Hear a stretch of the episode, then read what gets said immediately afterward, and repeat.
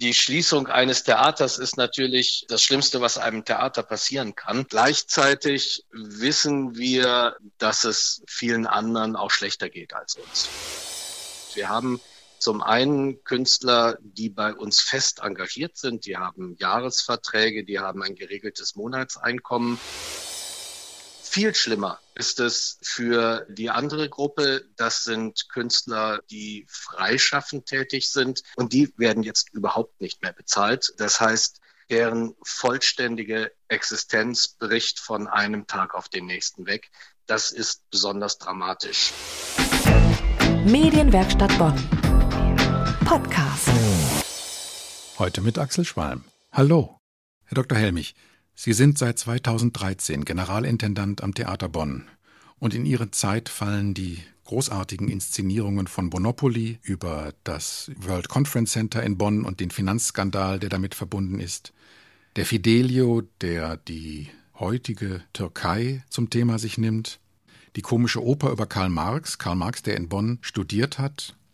Sie haben die früher sehr wild geführten Diskussionen um die Finanzierung der Bonner Oper in ruhigere Fahrwässer geführt. Was bedeutet die jetzige Schließung durch den Coronavirus für Ihre Aufführungspraxis? Das ist also etwas ganz Außergewöhnliches, natürlich auch ganz Schreckliches für uns. Auf der anderen Seite ist es etwas, was sich natürlich spiegelt in den Erfahrungen, die alle anderen Menschen in allen anderen Berufen haben. Also man erlebt etwas ganz Außergewöhnliches und gleichzeitig ist man damit dann doch wieder nicht allein.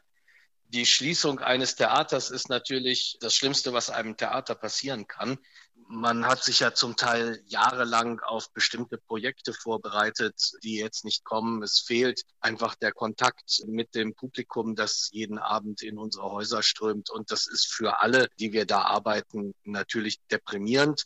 Gleichzeitig wissen wir, dass es vielen anderen auch schlechter geht als uns. Ganz praktisch betrachtet geben Sie ja die Eintrittskarten, die bereits verkauft wurden, an die Besucher zurück. Das heißt, man kann sich entweder den Betrag erstatten lassen oder sich die Karten in einen Gutschein umtauschen lassen. Aber was ist mit den Künstlern, die jetzt nicht mehr auftreten können? Wie ist deren Situation?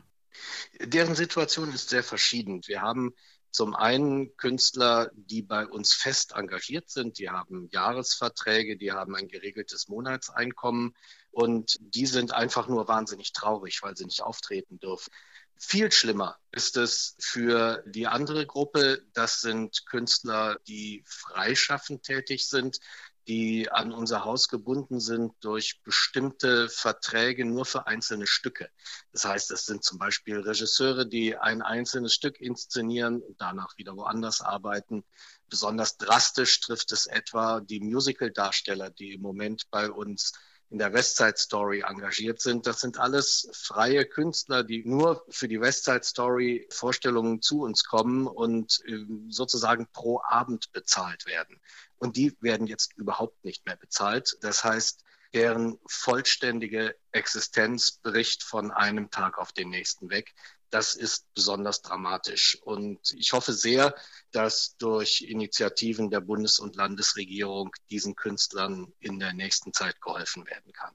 Gleichzeitig laufen auch Gespräche zwischen uns und der Stadtverwaltung, unserem Rechtsträger, ob wir für den Fall, dass keine Hilfestellung von staatlicher Seite zu erwarten wäre, sozusagen außervertraglich die Gagen dieser Künstler weiterzahlen dürfen, so als hätten die Vorstellungen stattgefunden. Das sind auch Gespräche, die laufen. Ich hoffe natürlich auf die erste, die umfassende Lösung, die dieser Berufsgruppe dann wirklich umfassend helfen kann. Eine Besonderheit der Oper im Vergleich zu vielen anderen Bonner Theatern ist ja auch, dass sie Künstler aus dem Ausland nach Bonn holen, zum Beispiel Sänger, die nur für diese Saison dann hier arbeiten. Sind die im Moment noch in Bonn oder müssen die sich jetzt was in ihrer Heimat suchen? Nein, nein, wenn Sie feste Verträge, und das sind immer Jahresverträge bei Künstlern, wenn Sie solche festen Verträge haben, sind Sie natürlich in Bonn, dann werden selbstverständlich auch die Gagen weiterbezahlt. Wir beschäftigen ja äh, auch in den nicht künstlerischen Bereichen insgesamt Menschen aus 34 verschiedenen Ländern. Die sind alle da und die allerwenigsten haben im Moment die Gelegenheit, nach Hause zu fahren. Mhm. Nun ist die Kultur, die Oper und das Theater kein Luxus, sondern auch ein vitales Bedürfnis für die Besucher. Planen Sie vielleicht alternative Kulturangebote für die Zeit der geschlossenen Bühnen? Wir hatten ganz am Anfang mal über Livestreamings nachgedacht. Natürlich war das in dem Moment zu Ende, in dem auch keine Proben mehr stattfinden konnten. Man konnte also auch dann nicht mehr eine Aufführung auf der Bühne ohne Zuschauer stattfinden lassen und sie einfach streamen. Ich sage das immer so, dass äh, Opern singen oder Schauspiel spielen, ohne sich gegenseitig anzuspucken, einfach gar nicht möglich ist. Und äh, deshalb kann man eine solche Situation auch nicht für ein Streaming herstellen im Moment. Ich weiß, dass Sie international sehr gut vernetzt sind und Kontakte in die ganze Welt pflegen. Was erzählen Ihre italienischen Kontakte aus der Opernwelt? Naja, da kommen natürlich zu den Problemen, die wir auch haben, noch ganz, ganz andere gesundheitliche Sorgen dazu. Sorgen um die Verwandtschaft, Sorgen um Menschen im Freundeskreis.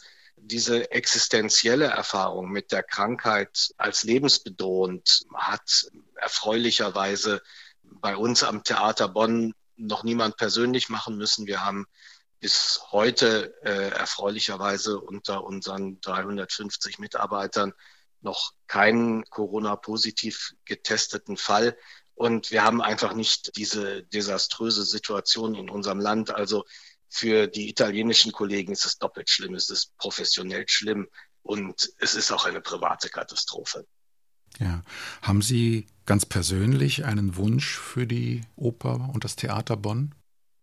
Naja, der einzige Wunsch, den man als Intendant haben kann, ist der, dass man so schnell wie möglich wieder spielen kann. Und wir hoffen natürlich, dass wir bald wieder für unser Publikum da sein können. Diese Hoffnungen werden viele Hörer mit Ihnen teilen, Herr Dr. Helmich. Ich danke Ihnen für das Gespräch. Ich danke Ihnen.